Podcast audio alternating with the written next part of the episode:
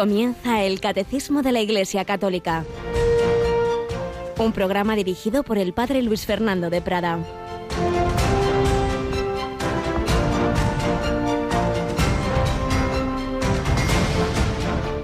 Jesús gritó diciendo, El que cree en mí, no cree en mí, sino en el que me ha enviado.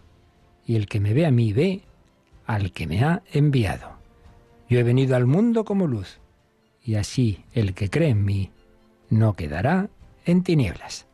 Alabado sean Jesús, María y José. Muy buenos días en este 11 de mayo de 2022, en este tiempo de Pascua, Cristo resucitado en este mes de mayo, mes de María, y en esta maratón, esta carrera de amor, esta fiesta de alegría, de evangelización, como la que vivían los apóstoles tras esa resurrección del Señor al, enviados al mundo entero. Seguimos leyendo en la primera lectura esa expansión de, de la Iglesia primitiva entre los consuelos de Dios y las persecuciones del mundo. Un día que estaban celebrando el culto al Señor y ayunaban, nos cuenta San Lucas, dijo el Espíritu Santo, apartadme a Bernabé y a Saulo para la obra a la que los he llamado. Entonces les impusieron las manos y los enviaron. Y con esta misión del Espíritu Santo bajaron a Seleucia y de allí zarparon para Chipre. Llegados a Salamina, anunciaron la palabra de Dios en las sinagogas de los judíos. Esta historia comenzó hace 20 siglos, esta historia sigue adelante, llamados a anunciar, evangelizar con la vida, con el supremo testimonio del martirio, con la confesión de la fe, con la con el ejemplo de las buenas obras, con la oración y con la palabra. Los misioneros, de una manera o de otra, en unos lugares y en otros, extendiendo la palabra de Dios. Y cuando han ido apareciendo los medios de comunicación, primero, claro, la, la imprenta, la prensa, San Francisco de Sales usaba pues aquellas hojitas en que resumía mensajes básicos de la doctrina católica frente al confusionismo que se estaba organizando eh, en la ruptura protestante, por eso patrono de los periodistas, y luego pues cuando ya aparece la radio, enseguida Radio Vaticana, y cuando aparece la televisión, y la Madre Angélica crea la WTN, y cuando las redes sociales, y bueno, pues poco a poco todo, todo, todo al servicio de la evangelización, los nuevos areópagos que decía San Juan Pablo II. Pues también un hombre de fe, un laico estupendo, acababa de quedarse viudo, sintió la llamada de la Virgen María a poner toda su capacidad empresarial, que era mucha, al servicio de la evangelización en la radio, a través de la radio. Emanuele Ferrario, que fallecía hace ya dos años este verano, pues, pero con más de 90 años y dos días antes de morir quería ir al despacho a trabajar porque aunque jubilado, pero él seguía, llevaba en el corazón todos los proyectos de Radio María y muy especialmente los últimos de África y de Portugal. Nos encargó a España hacer todo lo posible para que naciera Radio María en Portugal hasta el final de su vida con ese fuego y nos hablaba tantas veces de ayudar a los países más pobres y de hecho pues desde Italia hicieron posible que naciera en España Radio María. Pues estamos nosotros ahora también colaborando en esa carrera de amor para que pueda nacer o consolidarse y renovarse Radio María.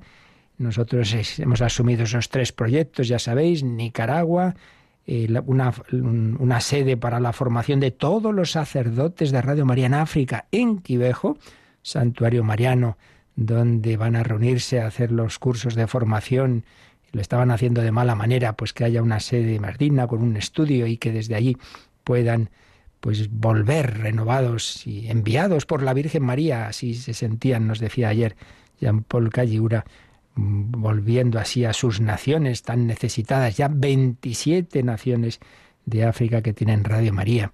Y el tercer proyecto muy ambicioso, pues es Líbano, ni más ni menos, una nación atribulada por, por guerras, por, por una crisis económica terrible, por aquella explosión espantosa que, que ocurrió hace ya tiempo que necesitan la radio de la Virgen María. Y en ello estamos. Yolanda Gómez, buenos días. Muy buenos días, padre.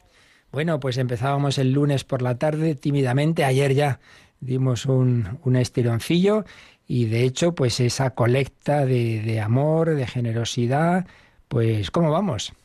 Pues vamos ya con unos 91.500 euros, más o menos. O sea que para llegar a ese primer proyecto que es Nicaragua, 150.000, nos vamos acercando. Nos vamos acercando, pero como veis queda todavía demasiado. Quedan casi 60.000 euros y queríamos hoy cuanto antes cubrir este proyecto, comunicarlo a Nicaragua, que falta les hace, que menuda situación tienen también, y empezar ya con el proyecto de Quivejo en Ruanda. Y por eso vamos ahora a rezar con fe, vamos a pedir, vamos a pedir. Mirad, siempre todos los años la maratón son proyectos grandes y, y uno, a mí mismo tengo que reconocerlo, pues siempre me entra, digo, vamos a poder, no sé si podremos, con la crisis que hay. Y luego siempre ocurre algo inesperado y al final se cubre y, y hoy me vuelven, este año me vuelven a venir las dudas y más, porque este año se nota, se nota más la crisis y no, no han aparecido grandes donantes. Otros años había bastantes personas que donaban 10.000 euros, alguno, algún año 25.000, o alguno dos o tres años 50.000. Bueno, pues vamos a rezar que aparezcan, porque, porque está costando, está costando, pero si entre todos rezamos con fe y, y recordemos, ¿qué hay que hacer? Pues dos cosas. Primero esta, rezar, y que quien tiene medios seguro que hay con que hubiera, que me estén oyendo, cinco personas, cada una pueda aportar 10.000 euros. A las 11 de la mañana que comienza el primer programa especial, ya estaría prácticamente lo remataríamos con los que puedan aportar pues un euro, cinco euros, diez euros. Pues primero eso, vamos a pedir que, personas que tienen más posibilidades pues den un donativo más generoso. Pero segundo y principal, lo que junto a la oración está nuestro, no, principal es la oración, pero lo segundo que es más fácil también que podamos hacer es que cada uno de los que todavía no habéis aportado y quizá nunca a Radio María, solo oyentes pasivos, nunca parte activa, Hombre, ¿por qué no en esta ocasión? Porque es un momento precioso, mes de mayo. Y recordemos, Yolanda, ¿qué pasa pasado mañana? ¿Qué vamos a hacer el 13 de mayo? Pues el 13 de mayo tenemos un momento muy bonito donde todas las Radio María del mundo nos vamos a unir a eso de las 5 de la tarde, las 4 en Canarias, y rezaremos todos juntos el Santo Rosario desde un lugar muy especial que va a ser Fátima. Y previamente lo retransmiten ya nuestro equipo el equipo de Radio María en Portugal, que nació justo hace un año, esa radio, el 13 de mayo del año pasado, pues gracias a la maratón que hicimos en España. El primer empujón económico les vino desde aquí y junto a Italia, pues eh, hicisteis posibles, posible que naciera esa radio y que ahora ya, pues con la ayuda también de nuestro técnico Nico, que se va para allí, estamos apoyando con personas y con medios de todo tipo, pues será esa retransmisión. Y la idea, el ideal, lo que quisiéramos es que esa tarde podamos presentar a la Virgen de Fátima un ramo de flores, de flores de oración, de flores de sacrificio, eso queda en el secreto de Dios, pero también de esos donativos. Y como nos decía ayer eh, uno de los contertulios que estaban en nuestra mesa, eh, en un ramo de flores y más en un, en un conjunto de ramos o en un jardín, hay flores chiquititas, hay flores medianas, hay flores grandes entonces tú quizás no puedas aportar una flor muy grande, vamos a rezar para que haya quien sí pueda, pero sí puedes aportar la pequeñita. No va a estar ninguna flor tuya el 13 de mayo en ese rosario, no vas a aportar algo, porque estamos teniendo, como siempre, testimonios impresionantes de personas que, que, están en una situación económica difícil, pero dicen, sí, sí, y a mí nadie me quita aportar 5 euros, 10 euros, un euro nadie tenga vergüenza de decir, ay, ¿cómo voy a llamar para un euro? Pues claro que sí, tu flor a María. Y así es. Y, por ejemplo, ayer recibíamos este mensaje de Conchita desde Granada. Le pediría a mi hija que haga un donativo por Bizum en agradecimiento, porque Radio María fue la compañía que tuvo mi marido Manuel durante años hasta que murió. Agradecemos mucho a Radio María por todo su servicio. Mensajes como este tenemos muchísimos de mucha gente buena. También desde Valencia, hace más de 20 años que llevo escuchando Radio María. Es una maravilla y todo lo que hacéis es impagable. Pues vamos a pagar con la oración y vamos a pagar pues al que le sea posible con ese pequeño donativo, pero sobre todo, sobre todo los que me estáis escuchando y nunca habéis pensado que, oye, que esto necesita de tu ayuda, porque no hoy, tu primera vez que eres también una parte activa generoso contribuyente con tus posibilidades, que puede ser un euro, porque ayer también nos llamaba una persona que trabaja en la limpieza y decía, yo puedo aportar poco, pero lo aporto, aporto lo que he ganado en este trabajo de hoy. Pues vamos a pedir con fe, vamos a pedir que esta mañana demos ese empujón para ya comunicar a Nicaragua que ya está su proyecto. Ojalá a las 11 de la mañana, entre los grandes donantes que vamos a, rezar que aparezcan y las posibilidades de cada uno, esté ya eh, cubierto ese proyecto y nos metamos a fondo con nuestros hermanos de Ruanda. Lo pedimos eh, orando de corazón, rezando el Padre Nuestro y el Ave María. Padre nuestro que estás en el cielo, santificado sea tu nombre, venga a nosotros tu reino, hágase tu voluntad en la tierra como en el cielo. Danos hoy nuestro pan de cada día. Perdona nuestras ofensas, como también nosotros perdonamos a los que nos ofenden. No nos dejes caer en la tentación y líbranos del mal. Dios te salve María, llena eres de gracia, el Señor es contigo. Bendita tú eres entre todas las mujeres, y bendito es el fruto de tu vientre, Jesús. Santa María, Madre de Dios, ruega por nosotros pecadores, ahora y en la hora de nuestra muerte. Amén toda esta jornada sea para gloria y alabanza de la Santísima Trinidad. Gloria al Padre y al Hijo y al Espíritu Santo. Como era en el principio, ahora y siempre, por los siglos de los siglos. Amén. Sagrado corazón de Jesús. En vos confío. Inmaculado corazón de María. Sed la salvación del alma mía. San José, todos los ángeles y santos de Dios. Rogad por nosotros. Pues pedimos al Señor con fe, con confianza en este mes de María, que esta fiesta de la maratón sea una gran alegría para todos nuestros hermanos que esperan nuestra ayuda. Y ahora pues vamos a encomendarnos a San Ignacio de Loyola, vamos a seguir conociendo su vida.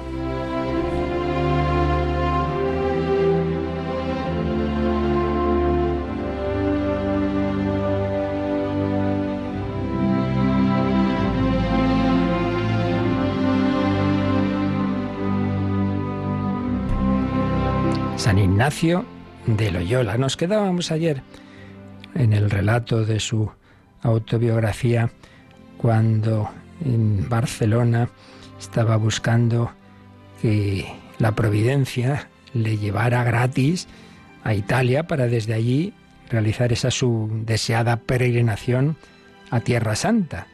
Y ya sí que había conseguido que una persona uno de los maestros de, una de las embarcaciones, le admitiera gratis, pero con tal de que llevara provisiones suficientes para alimentarse, etcétera, lo que llamaban en aquel momento un bizcocho, el bizcocho.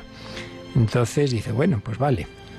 Pero dice lo siguiente, el cual bizcocho, queriendo negociar, le vinieron grandes escrúpulos. Esta es la esperanza y la fe que tú tenías en Dios de que no te faltaría y esto con tanta eficacia que le daba gran trabajo. Y al fin, no sabiendo qué hacer, porque de, entrambas partes veía razones probables, es decir, por, un lado era prudente, pues hombre, claro, si me piden que, que lleve algo, pues, pues tendré que llevar algo, pero por otro lado, pues yo quiero solo vivir de la providencia. ¿Qué hago? Entonces se determinó ponerse en manos de su confesor, muy buena idea, y así le declaró cuánto deseaba seguir la perfección y lo que más fuese gloria de Dios. Y las causas que le hacían dudar sí debía llevar mantenimiento. ¿Debo llevar provisiones o debo fiarme de Dios? El confesor resolvió que pidiese lo necesario y que lo llevase consigo. Es decir, sí, fíate de Dios, pero fíate de Dios pidiendo limosna antes de salir de aquí. Y bueno, si Dios quiere, te dará la limosna a través de, de las personas y pidiéndolo a una señora, ella le demandó para dónde se quería embarcar. Él estuvo dudando un poco si se lo diría, y al fin no se atrevió a decirle más, sino que venía a Italia y a Roma. ¿Por qué no se atrevía a decirlo? Pues fijémonos, porque pensaba que si le decía Tierra Santa, como era un hombre ya con, con fama de santidad, dirían, fíjate qué hombre tan santo, este hombre tan pobre, y quiere irse a ese lugar de, de santidad. No quería, era por ese motivo de humildad. Y entonces ella, cuando le dijo una cosa que era verdad, que iba a Italia y a Roma, porque para llegar a Tierra Santa, pues había que pedir la licencia en Roma, pues es curiosa la, la respuesta que tuvo esta mujer. ¿A Roma queréis ir? Pues los que van allá no sé cómo vienen, queriendo decir que se aprovechaban en Roma poco de cosas de espíritu. Es decir, que tenía mala fama eso de ir a Roma y dice, bueno, bueno, sí, ahí se dedican a ver museos, a ver las ruinas eh, y, y quizá viendo no muy buenos ejemplos, no ayuda mucho espiritualmente. Y la causa por la que él no osó decir que iba a Jerusalén fue por temor de la vanagloria, que decíamos antes, el cual temor tanto le afligía que nunca osaba decir de qué tierra ni de qué casa era. Claro, es que era, ya hemos visto desde el principio, pues hombre, de una familia notable y había sido el héroe de la defensa de Pamplona. Nada, nada, todo calladito. Él, cuando ya dejó aquellas sus vestiduras en Montserrat y se puso una tela de saco como un mendigo más, se había olvidado, ya no era un Loyola, era un hombre que buscaba a Dios, un peregrino, un peregrino, y no quería que descubrieran quién era. Al fin, ha habido el bizcocho, es decir, pues habiendo recibido pues esas ayudas que le dieron un mantenimiento para el viaje, se embarcó. Tenía ya un dinero con el que tener algo para ese viaje, pero hallándose en la playa, antes de embarcarse, con cinco o seis blancas de las que le habían dado pidiendo por las puertas, porque de esta manera solía vivir pidiendo, las dejó en un banco que halló allí junto a la playa. Es decir, me han dado tal dinero. Bueno, yo ya me, he aprovisionado con lo suficiente y me sobran estas, estas monedas. Pues no me las llevo, las dejo aquí.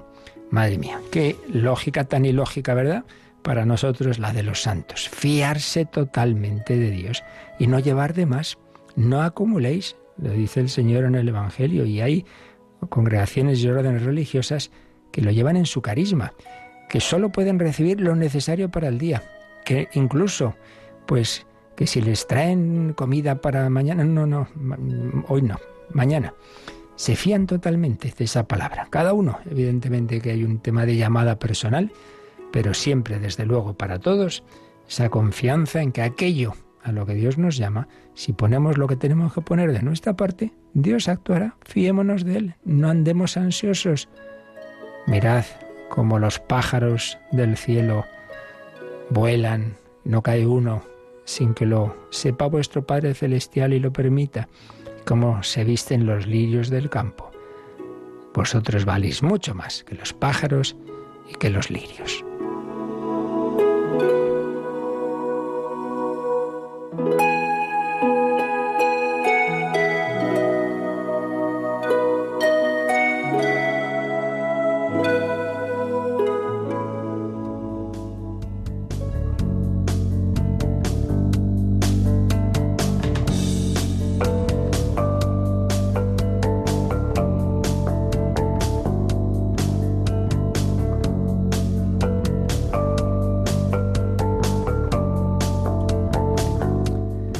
Vosotros sois hijos de Dios.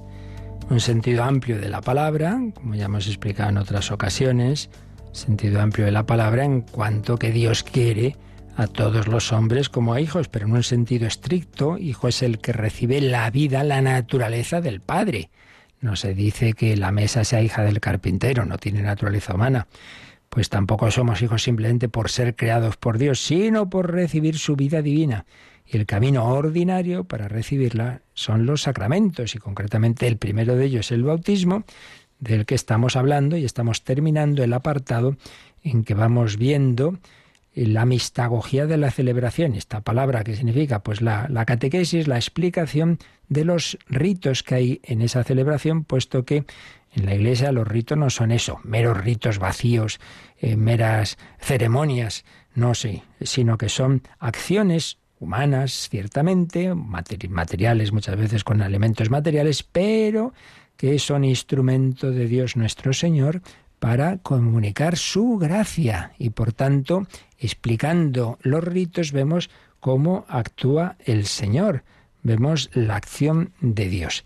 Y es lo que hemos estado viendo, pues desde el principio de la celebración. Luego haremos un, un repaso general de toda la celebración. Pero ayer habíamos visto los tres últimos ritos que hay después de, de la parte esencial, que es el, el agua, que es el, el, rito esencial de bautizar con el agua, yo te bautizo en el nombre del Padre y del Hijo y del Espíritu Santo. Vimos después la unción con el Santo Crisma y ayer esos tres signos de poner la vestidura blanca, que significa que el bautizado sea revestido de Cristo y su alma totalmente limpia, de encender la vela o cirio que lleva el neófito si es adulto o, el padre o padrino si, si es un niño, encenderla en el cirio pascual y de rezar el Padre nuestro de los hijos de Dios. Y a continuación viene el número 1244 y de nuevo vuelve el tema que hemos estado explicando varias veces y todavía no volverá a salir más que todavía pues genera a veces un poco de dudas en, en oyentes que nos preguntan y es lógico, es lógico porque en esto ha habido bastantes variaciones a lo largo de la historia, incluso en nuestra historia recientísima y actual.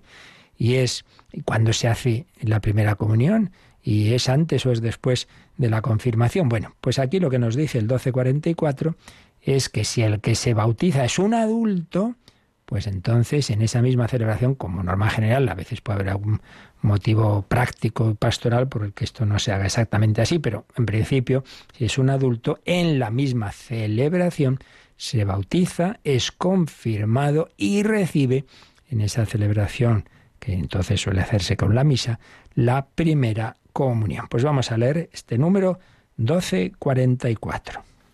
La primera comunión eucarística. Hecho hijo de Dios, Revestido de la túnica nupcial, el neófito es admitido al festín de las bodas del Cordero y recibe el alimento de la vida nueva, el cuerpo y la sangre de Cristo. Las iglesias orientales conservan una conciencia viva de la unidad de la iniciación cristiana, por lo que dan la Sagrada Comunión a todos los nuevos bautizados y confirmados, incluso a los niños pequeños, recordando las palabras del Señor, Dejad que los niños vengan a mí, no se lo impidáis.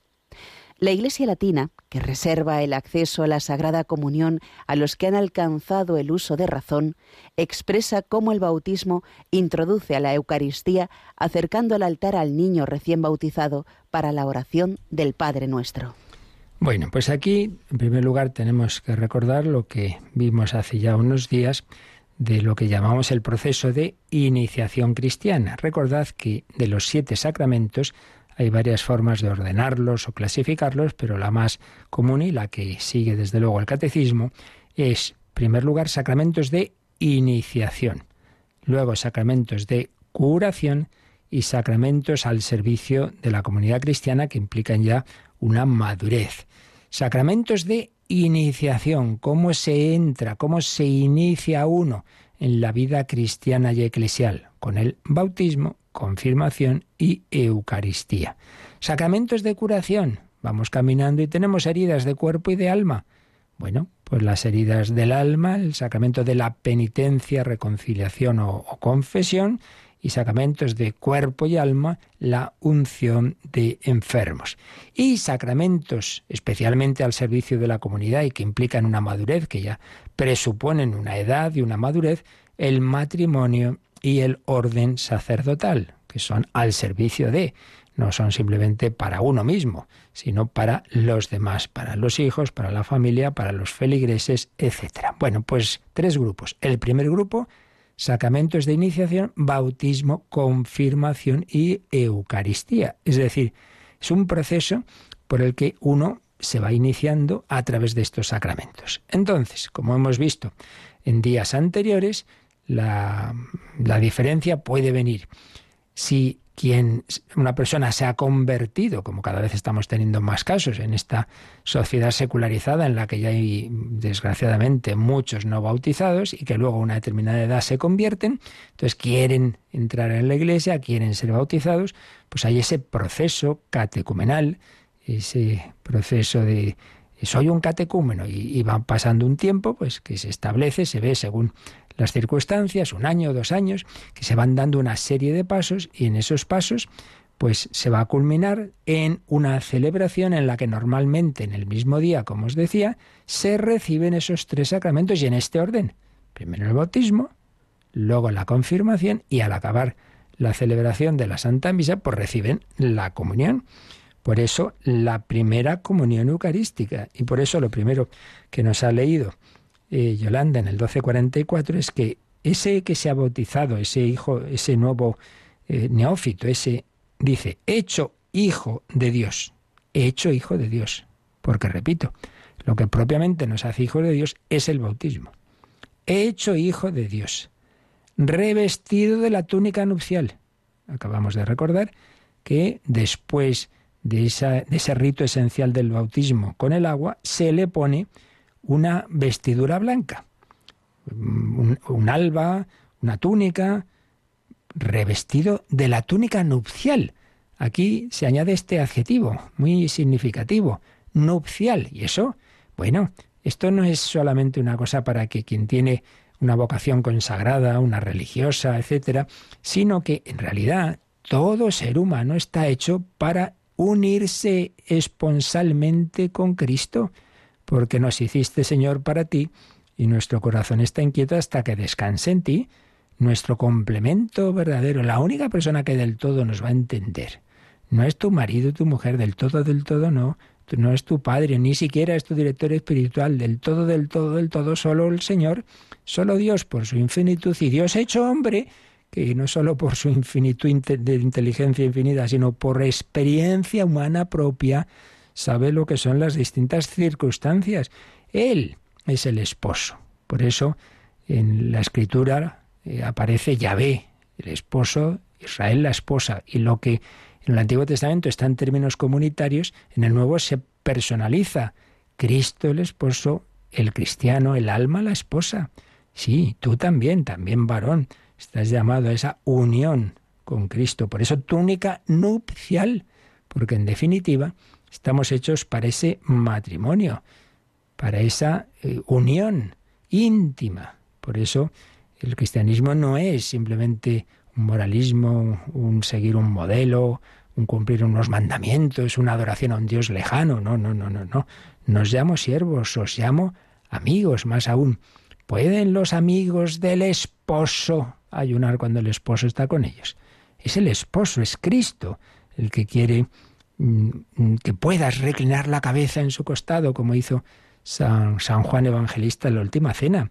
El descanso del corazón de la esposa en el esposo, del esposo en la esposa, en último término es descanso en el corazón de Cristo. Por eso, qué pena que cuando cristianos que se supone que tienen fe, pero tienen un disgusto y el último sitio se les ocurre ir es a la capilla. Hombre, empieza por ahí, vete al sagrario, estate un ratito, ya verás cómo cambian las cosas, cómo sales mucho mejor. Recuerdo que en el proceso de conversión de Edith Stein, Santa Teresa Benedicta de la Cruz, hubo, le impactó cuando una vez entró, pues un poco así en su proceso de búsqueda, una iglesia católica, y vio una, una mujer que venía de la compra, venía con su su carrito, o como fuera entonces, y, la notó que entraba con una cara así de agobio, de estaba pasándolo mal, estuvo pues unos minutos en silencio, en oración, y se fijó que al salir le había cambiado la cara, salía mucho más tranquila. Para ella era un descubrimiento ese tipo de oración.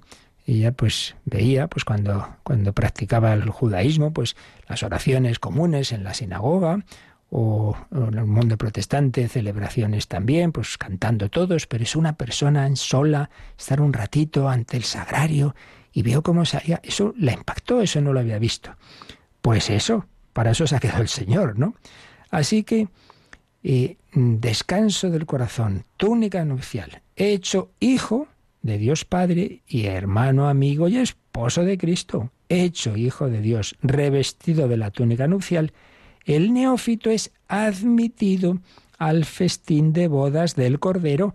Estas expresiones de las bodas del Cordero están, salen en el libro del Apocalipsis. También ahí aparece el esposo y la esposa, que es la iglesia, pero la iglesia se personaliza en ti y en mí. Tú eres la iglesia y tú estás invitado a ese festín de bodas. De nuevo, la imagen nupcial. Una de las imágenes del cielo es esa, que es un banquete de bodas. Un banquete de bodas donde están ahí los ángeles cantando, menudo festín, bueno, muchísimo mejor que las mejores orquestas. Es una maravilla y, con un alimento estupendo. Y si Jesús dio el mejor vino en Cana, imagínate en el reino de los cielos. Pero no para ponerse borrachos de perder el uso de razón, sino al revés, de borrachos de sangre de Cristo, embriágame, de amor desbordante, festín de bodas. Esto es una maravilla, el cielo. Bueno, pues en ese festín, ¿cuál es el alimento? El alimento es entonces era contemplar, contemplar al Cordero. Pero ahora es comerlo. El que no come mi carne, bebe mi sangre, no tiene vida, verdadera vida. Aquí nos alimentamos con ese Cordero, porque es esposo y Cordero, pastor y Cordero. Si es que claro, como es todo el Señor, pues son muchos, muchas las imágenes que, que hay que ir sumando, se van complementando. Entonces, ya te han hecho hijo de Dios, ya has entrado al banquete, y ya vienes con el vestido nuevo, siéntate y ahora come. He hecho hijo de Dios, revestido de la túnica nupcial. El neófito es admitido al festín de bodas del Cordero y recibe el alimento de la vida nueva, el cuerpo y la sangre de Cristo. Pero nos damos cuenta. Ay, que hay misa, qué aburrimiento. Pero por Dios, que es el banquete, que es la fiesta y que vas a recibir lo mejor ese alimento de inmortalidad que la humanidad ha buscado, el elixir de la inmortalidad existe. Es que come mi sangre, come mi carne, bebe mi sangre, tiene vida eterna, hombre. Recibes a Cristo resucitado y Él te resucitará, Él hará que tu alma no muera nunca, por supuesto, que, que, que esté unida a Él y que tu cuerpo resucite en el último día. Esta es la esencia de la cuestión. Y luego ya, lo que viene a continuación en el 1244, de nuevo es las dos tradiciones con que esto se, se, ha vivido y se vive. La de la Iglesia Oriental, evidentemente católica, también el, mundo ortodoxo, pero aquí hablamos de la Iglesia católica y la Iglesia eh, latina.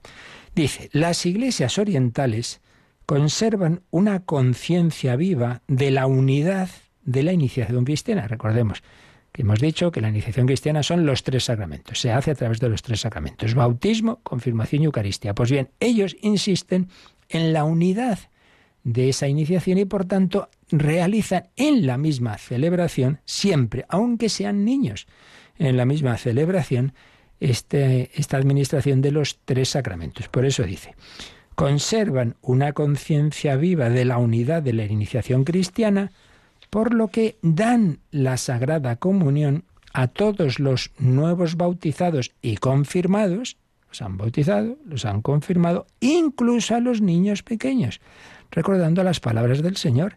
Dejad que los niños vengan a mí, no se lo impidáis. Pero hombre, ¿y cómo se da la comunión a niños pequeños? Pues hombre, si son pequeñitos, simplemente una gotita de la sangre de Cristo que toca sus labios. Ay, pero si no saben, tampoco saben cuando eres bautizado. Y es que aquí tenemos en la cabeza siempre lo mismo, como que el sacramento lo principal es lo que yo hago. Yo ya me comprometo que no, que lo principal es recibir el don de Dios, que el cristianismo es gratuidad, es don, es don. Entonces eso es lo principal. Evidentemente un don que hay que acoger y que según uno va teniendo uso de razón, ahí debe madurarlo, asumirlo y está a tiempo, por desgracia, de rechazarlo también. Pero, pero de momento es recibirlo. Por tanto, no nos extrañe. Eso en cuanto a la Iglesia Oriental. Entonces, reciben siempre, por supuesto, los adultos, pero también los niños, los tres sacramentos. Y luego, la Iglesia Latina, en cambio, que reserva el acceso a la Sagrada Comunión a los que han alcanzado el uso de razón, en, la tradición nuestra es, hombre, sí, pero mejor esperamos este sacramento de la comunión, mejor ese lo damos ya con uso de razón. Uso de razón, que no quiere decir ser doctor en teología, porque también a veces, venga, otro año de catequesis y no sé qué, no sé cuánto. Bueno, hombre, San Pío X cogió un niño y le dice, a ver, ¿qué es la comunión? Recibir a Jesús. ¿Quién es Jesús? Dios y hombre, ya está. Pues ya está, es que a veces también pedimos demasiadas cosas. Bueno, pues la Iglesia Latina que reserva el acceso a la Sagrada Comunión a los que han alcanzado el uso de razón, expresa cómo el bautismo introduce a la Eucaristía acercando al altar al niño recién bautizado para la oración del Padre Nuestro. Yo tengo que reconocer que el releyendo ahora este número no, había, no me había dado cuenta en otras ocasiones de este detalle, de que mm, el que el bautismo termine después de todo lo que hemos ido viendo, con este acercarnos todos más al altar y rezar el Padre Nuestro, hay ahí un signo, una indicación de que ese niño que ahora no comulga, porque todavía pues eso, no tiene ese uso de razón, comulgará un día en ese altar. Y por eso nos acercamos al altar y rezamos el Padre Nuestro, que tampoco Él lo puede rezar, lo rezamos todos los demás que estamos allí, pero que es una manera como de decir, mira, dentro de unos añitos, tú en este altar vas a recibir la comunión. Incluso, si puede ser significativo, guardar esa vela del bautismo que, tuvieron en ese momento los padres y padrinos, y con esa vela el niño esté en su primera comunión y renueve ahí las renuncias, y renuncio si creo, y reciba a Jesús en la comunión. Pues un detalle bonito.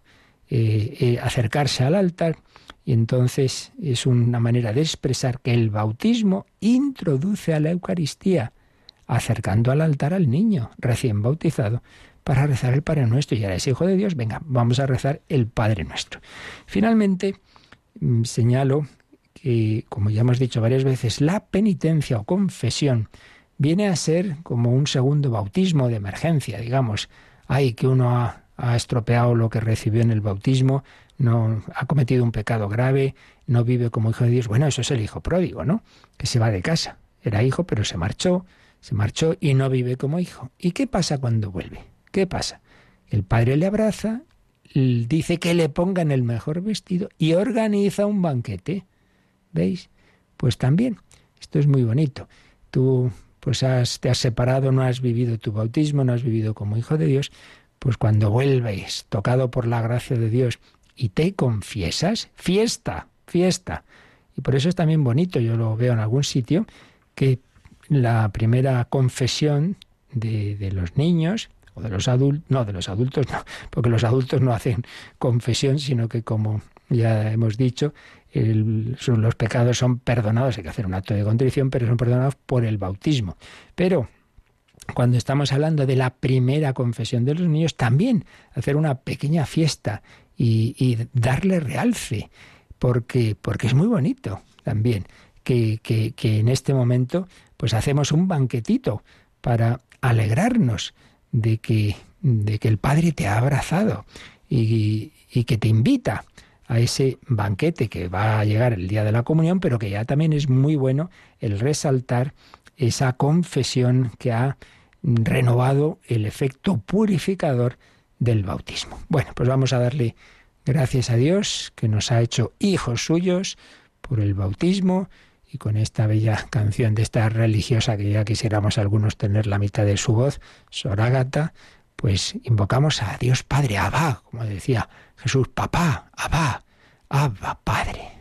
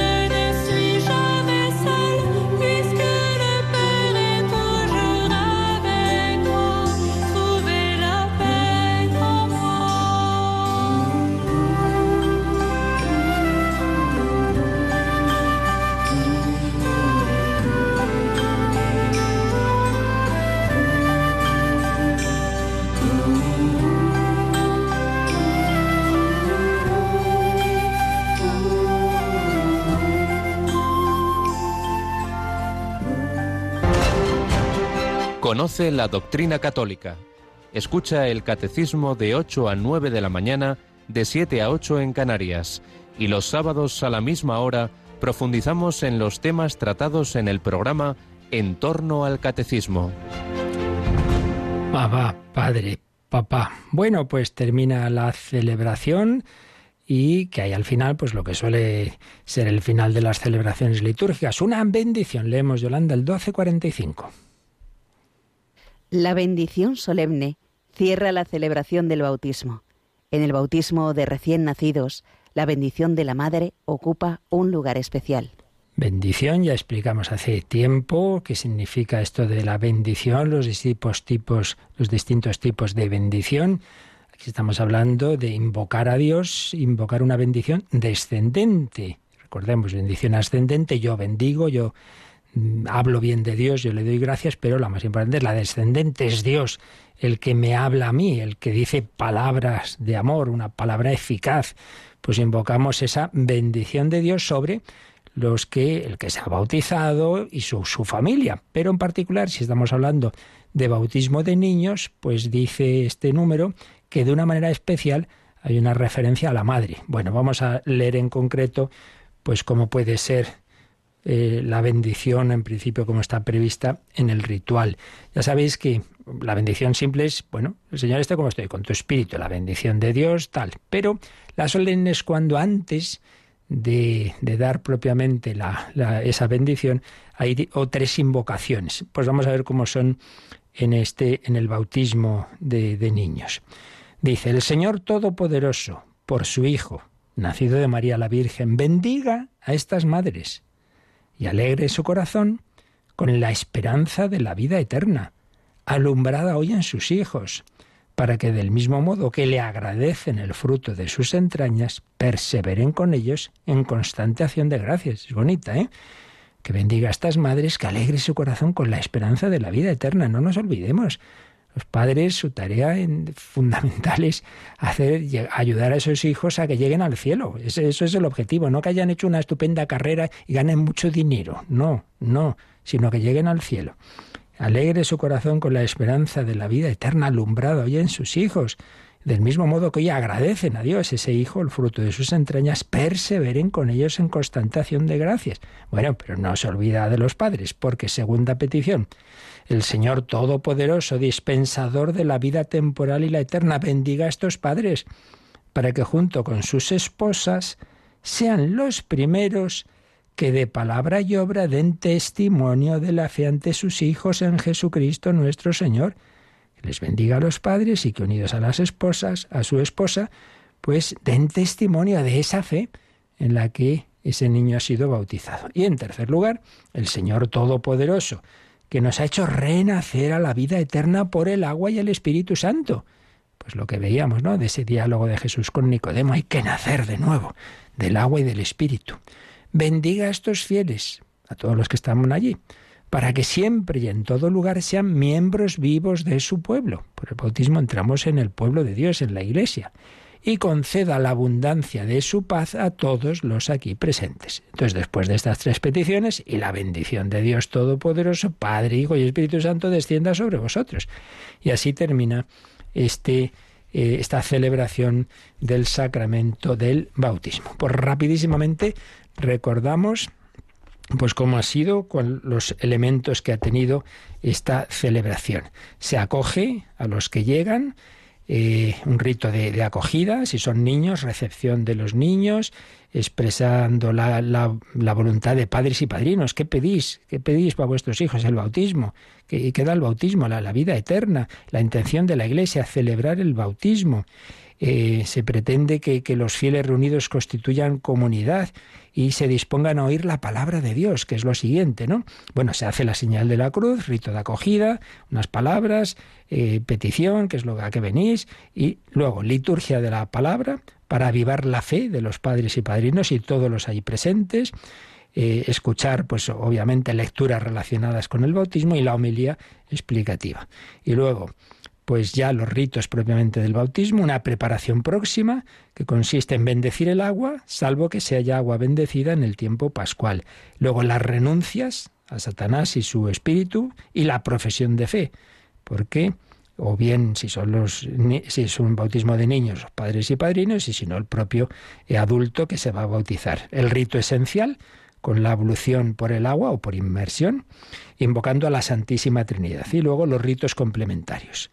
Bueno, perdón, se me olvidaba, se me olvidaba que también en esa preparación, antes del, del, rito esencial, está la unción con el óleo de los catecúmenos, que es un exorcismo, una petición a Dios de fortaleza frente a, las acciones del maligno.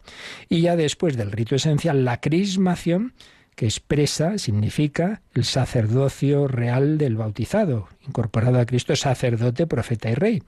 La imposición de la vestidura blanca, el rito encendido, también, esto no lo he dicho, es opcional hoy día, un rito que se llama el efetá, una oración pues pidiendo a Dios que, que ese que se bautiza tenga siempre sus oídos abiertos a la, a la palabra de Dios. Después el rezo del Padre Nuestro ante el altar, que ya hemos visto que eso prefigura la futura participación en la Eucaristía, en el caso del niño, y si es adulto, pues entonces en esa misma celebración recibirá la confirmación y la primera comunión. Y finalmente, como hemos dicho, la bendición, en primer lugar sobre la madre, cuando estamos hablando de niños, y luego el padre y los demás asistentes. Bueno, pues con eso terminamos este apartado en que el catecismo nos ha ido explicando el significado de los diversos ritos. Y ya entraríamos a partir del próximo día en ir como más a fondo a toda la teología que hay detrás del bautismo, quién puede recibir el bautismo, bautismo de adultos, de niños, fe y bautismo, quién puede bautizar y por qué es necesario el bautismo y qué nos concede la gracia del bautismo que, recibimos en él. Pero esto ya poco a poco. Pues lo dejamos y damos gracias a Dios por el bautismo y tenemos unos momentitos de, oración y también para vuestras consultas.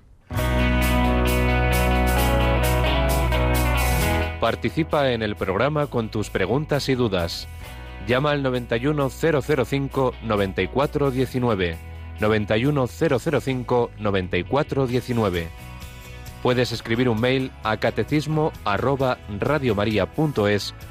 o escribirnos un mensaje al teléfono de WhatsApp 668 594 383 668 594 383.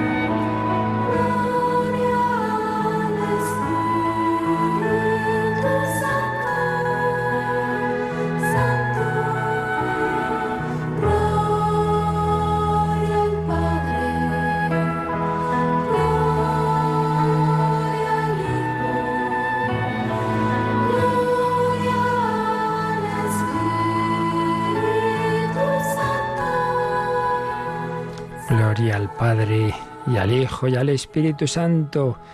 Por el bautismo hemos sido introducidos en la familia, en la Santísima Trinidad. Hemos recibido la vida divina. Nos preguntaba Julio, ¿en qué consiste el silencio interior? ¿Qué tengo que hacer para llegar a él?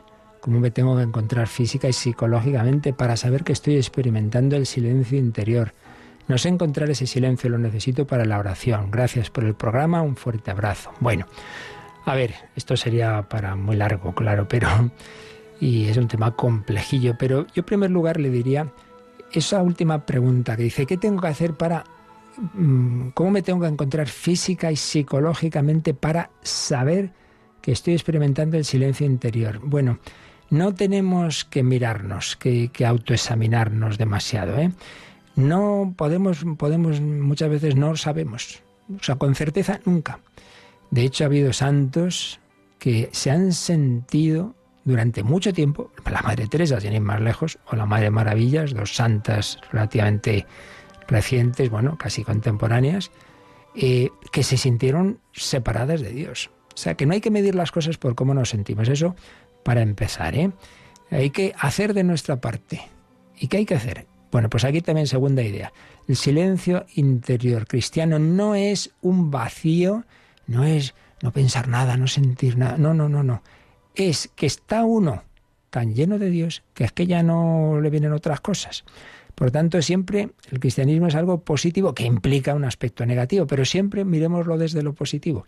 Entonces, ¿qué es lo que hay que hacer? Pues ante todo y sobre todo, pedir al Señor la gracia de que se, que nos, que se nos comunique, que, que, que nos dé esa gracia, que la podemos sentir o no. Y aquí entra todo el tema de discernimiento que he explicado, y si quieres, Julio, escúchate, busca en el programa Vida en Cristo, Vida en Cristo, anoche hubo una emisión, pero hubo otras anteriores donde verás que expliqué en tres programas las reglas de discernimiento de espíritus de San Ignacio, que aquí también las vimos muy deprisa, pero allí con más detalle. Entonces, Ahí se habla de esas comunicaciones de Dios, las consolaciones, etcétera.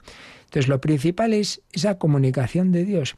Cuando uno está muy lleno, una persona está enamorada, no piensa en otra cosa más que en, el, aquel de quien está enamorado. Pues si uno está muy centrado en Dios, muy enamorado de Dios, eso mismo va produciendo el vacío de otras cosas. Eso no quita para de nuestra parte uno va a hacer oración. Pues entonces, hombre, en primer lugar, escoge el mejor momento. Si uno va a hacer oración después de algo muy emocionante, pues lo, que tienes en la cabeza es eso que acabas de vivir.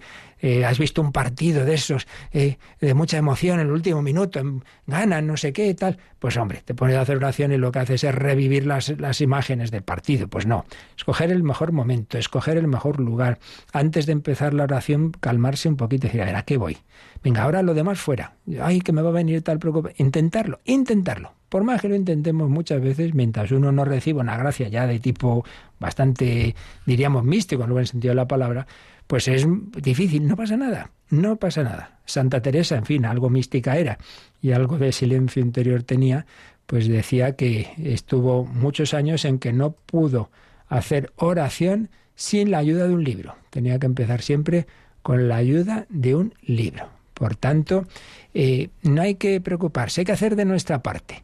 De nuestra parte, intentar cortar con lo anterior, escoger el mejor momento, el mejor lugar. El, nos viene algo a la cabeza, pues ahora no, ahora no. Pero que tampoco hay que agobiarse, porque esto es importante. La oración cristiana, como todo lo cristiano, no es algo puramente natural. No, no se trata de un psicologismo, no se trata de hacer un vacío interior, que no. Eso es otro tipo de planteamientos más bien orientales.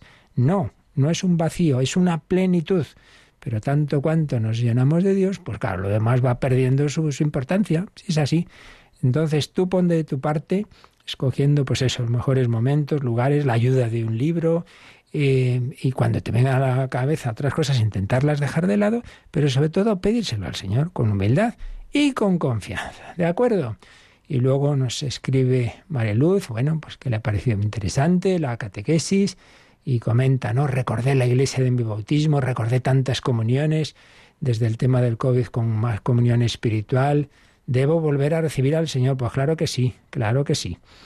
Me gustó lo de la bendición ascendente descendente. Busca en el podcast que dedicamos varias catequesis a explicar las bendiciones y el primero que lo disfruté fue yo, porque si es que, si es que eh, tenemos que estar formándonos constantemente y yo al explicar aprendo también. Así que búscalo, que la verdad es que es una cosa muy bonita eso de las bendiciones. Bueno, pues terminamos, pero recordando que estamos pidiendo un milagro, que os pedimos oración, que os pedimos oración, porque estamos en la maratón y el objetivo pues es de milagro, es de milagro. El objetivo es acercarnos a 800.000 euros, ojalá completarlos, pero de momento, milagro poco a poco. El primer milagro es que tenemos que intentar esta mañana, ojalá antes de las 11, que se cubra el proyecto de Nicaragua, que son 150.000 euros que necesitan, que lo están pasando muy mal, que es muy importante. Y para eso nos quedan casi 60.000. Bueno, pues ese milagro puede ser, porque estoy convencido de que hay seis donantes que podrían dar 10.000 euros cada uno.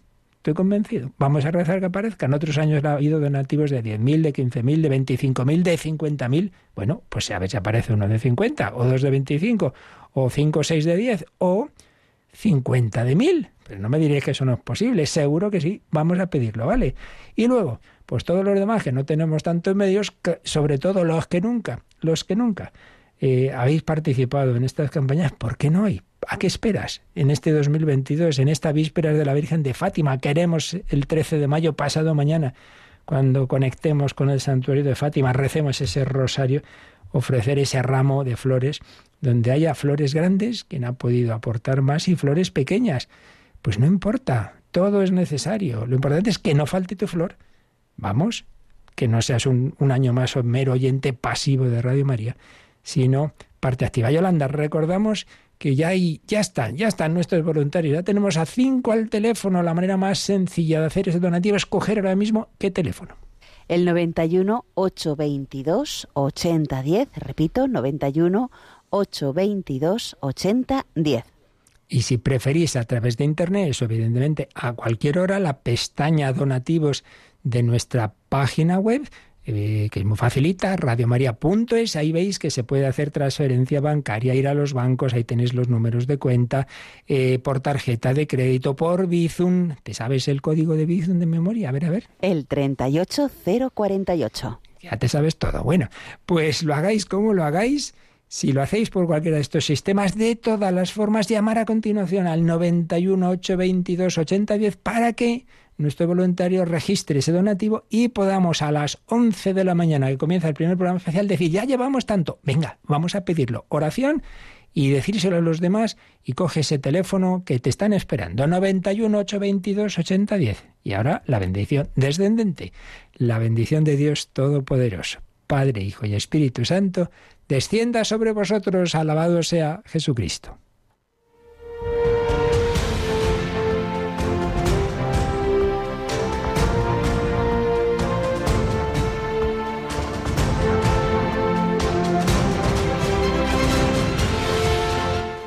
Han escuchado en Radio María el Catecismo de la Iglesia Católica.